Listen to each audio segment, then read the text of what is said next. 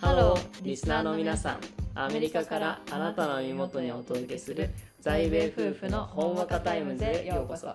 アメリカ在住の会計主婦私真央と妻の翼です私たちのポッドキャストでは夫婦として英語学習者としてまた会計プロフェッショナルとしてのさまざまな視点から日々の出来事や悩み時事問題についてリスナーの皆様と共有する時間と空間をお送りいたします時には厳しい話題もありますがそんな時でもほんわかとした雰囲気で皆さんに寄り添えるよう心がけています皆さんが私たちと一緒に笑い学び考える時間となれば幸いですそれでは早速今日の在米夫婦のほんわかタイムズを始めていきましょうリラックスしてお楽しみください Let's get started.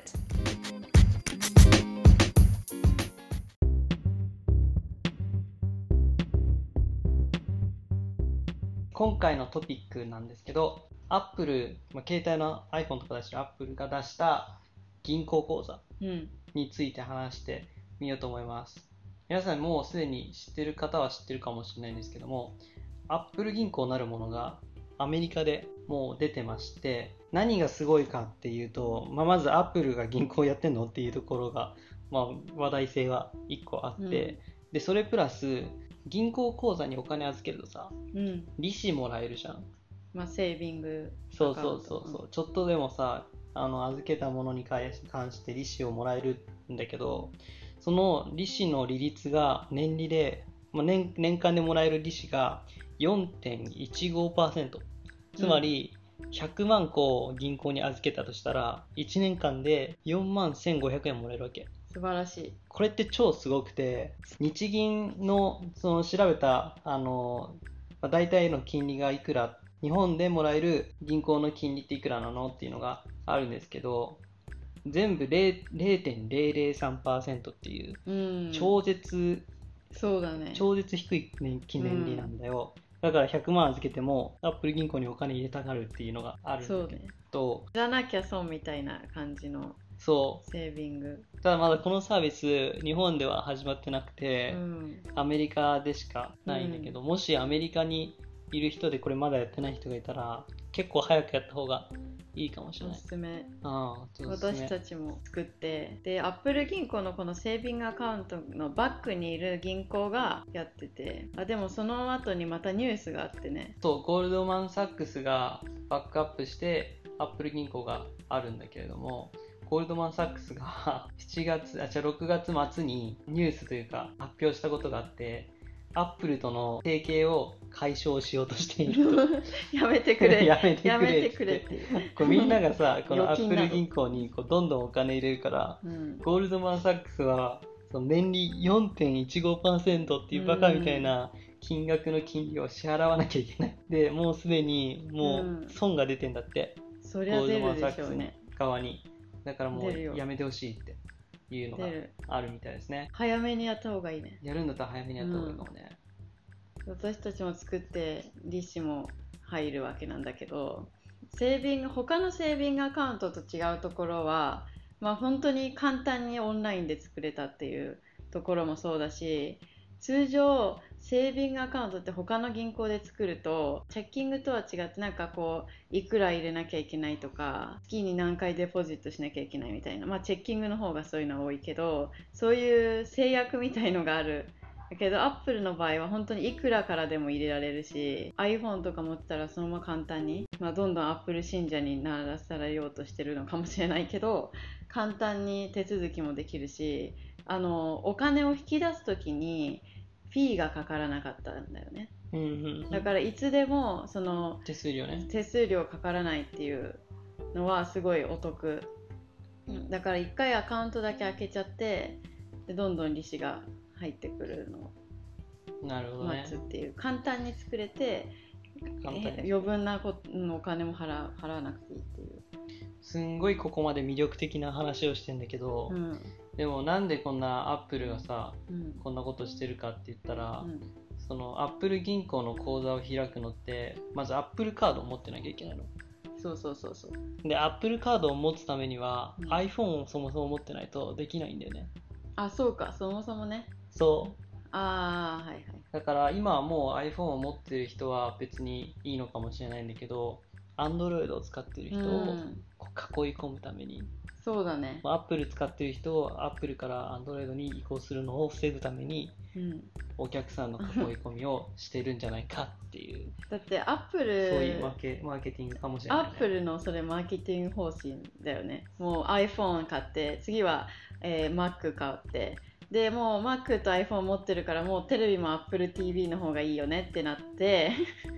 どんどんどんどん広がっていくわけでしょ Apple 製品がそうそうあ iPods もいいなみたいなそうそうつながりがいいんだよね iPods も Apple 製品とはマイクロソフトのパソコンとアップルのね iPods ねあんまりね音声が良くないよくないんで ねそうねだからどんどんどんどんこう信者にされるのちょっと前だと iTunes を使うために iPod を買うみたいな、そうそうそうそそいう、ううのがあったりとかうね、ん、どんどんどんどんそうで、うんまあそれを望まない人はアンドロイド商品製品が揃っていくわけなんだけどアあップルはそういうのた強いよねだけどアップル高いんだよ全部がそうなんでねう、ん高いアップルウォッチもじゃんアップルウそういォえッばチもね、アップルウォッチも私も欲しいと一瞬思ったわけみんな結構してるなと思ってうん便利なのかなと思ってウェブサイト見に行ったら うん、 15万だったよねもう新品で買うとバカみたいとかねおおのーって感じでも片落ち買う買うとさ200とか300とかで買えるそれでも高いいよまあねまあねしかもせっフィかットくビットとか比べるとうんね、そうフィットビットの方が全然安いよ確かに15万をねアップルウォッチに使うんだったら普通のウォッチが欲しい よね確かにしかも来年がさ知ってるアップルがさゴーグルを出すんだって、ああ見た見た見た VR ゴーグルっていうものを出すんだだからけもど、うアップル信者ねその値段が馬鹿げてんだよ、ちょっと待って当てていいいいよゴーグルでしょうん水の中もいけるんでしょ違うよ そのゴーグルじゃないでっていう冗談はさておい て冗談だったの今そのうだいや見た目はゴーグルだからねさておいて VR でもな多分 VR 水もいけるぜバーチャルリアリだっていけない Apple Watch とかいけるんじゃないの ?iPhone も意外といけるんじゃん水の中いややったことこれなはいゴーグルはまた違ちょうっかとら冗談さておき100万100万はちょっと言い過ぎかな、あそこまでいかあないいかないいかない30万、ああいいう線いん、ってる、 30万えっ、とドルで言うと米ドルで3500ドルじゃあ今の感じでいくと日本円で4 5 0万するな4050万、うんすごいねまあ高いじゃん普通の人手出せないじゃんえファッショナブルなファッショナブルではないんじゃない外でもつけられるような外でもつけられるようなもんではないすとごいねアップル VR だからね、うん家でなんか一人でつけるようなもんじゃんアップル TV とアップルの MacPC もうもはや TV いらないよねだってゴーグルつけてんだから、うんあアあップルに関してちょっと言いたいことがあるんだけどどうぞア物ッ申プせルさいいいいところはそのみんなに使いやすいようにできてるらしいの聞いた話によるとほそのテック関係に詳しい人によるうとうんうんアンドロイドの携帯とかってめちゃめちゃカスタマイズができるのうんそうだねだからそういうのが好きな人はいいんだけど結構使いにくいんだようん慣れちゃうとアップルにだからマオとかもあんまり「え何これ?」みたいなのあるじゃんうんあるで私もあったのでも安いんだよねアンドそうアンドロロイイドの方がドうんで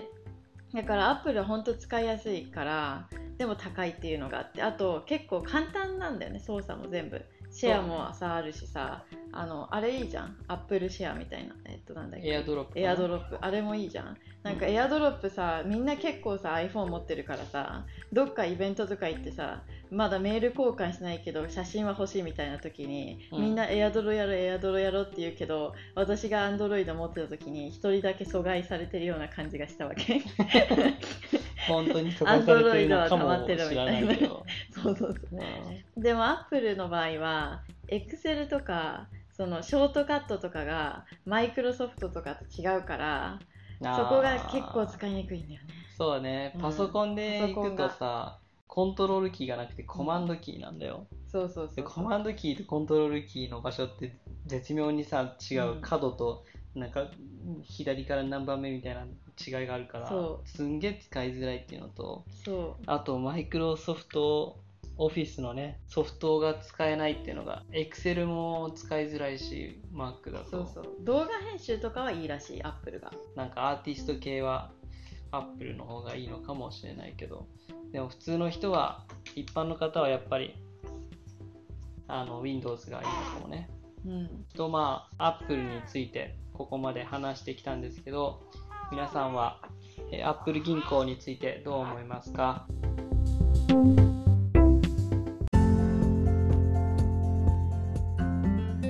それでは今日の在米夫婦のほんわかタイムズはここまで